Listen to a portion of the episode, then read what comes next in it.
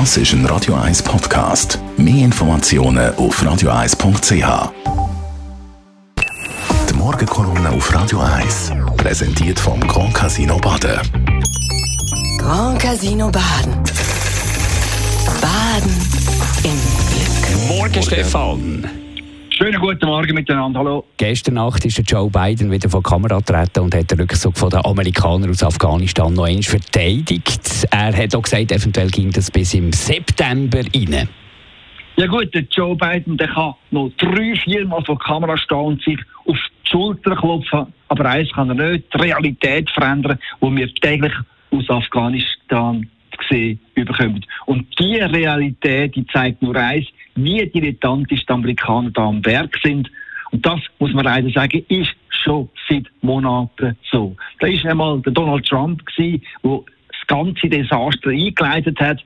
Er hat sich in Doha mit den Taliban an einen Tisch gesetzt und mit ihnen über den Abzug verhandelt und hat dort als Vorbereitung für die Gespräche das erste Mal 4000 Taliban-Kämpfer, die wegen Mord und Totschlag im Gefängnis gehockt sind, in die Freiheit entlassen.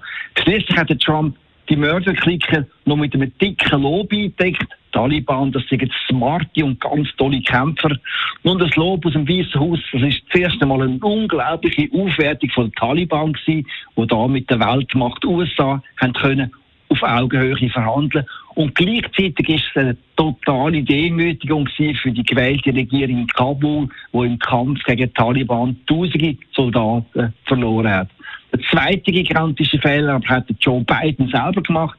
Er hat sämtliche Warnungen von einem drohenden Chaos in den Wind geschlagen, hat ganz viele gehabt, die da gewarnt haben, der US-Botschafter vor Ort, die Offizier, das Vertreter von den NGOs, sogar die eigenen Nachrichtendienste haben gewarnt.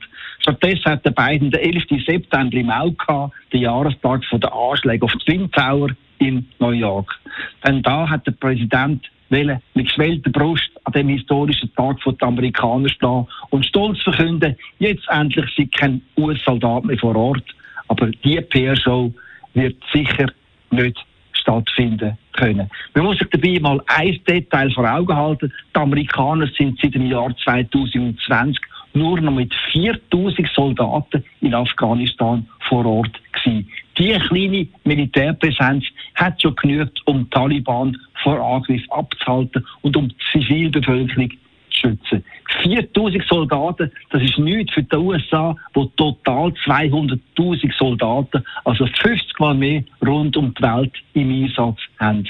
Mit anderen Worten, Biden hätte locker die 4000 Soldaten zur Stabilisierung vor Ort können lassen. Stattdessen hat er Hals über Kopf zum Rückzug geblasen, ohne auch nur einen Ansatz von einem Abzugsplan in der Hinterhalt zu haben. Eins aber müsste Joe Biden endlich, endlich die Augen öffnen. Die einzigen, die seine Hauruck-Operation bejubelt, das sind erstens die Taliban und zweitens die Krieger vom IS, vom Islamischen Gottesstaat. Das ist für alle Afghanen ein Schreckszenario und für uns im Besten auch. Die Morgenkolumne von Stefan Barmettler zum Nachlesen auf radio1.ch. Die Morgenkolumne auf Radio 1.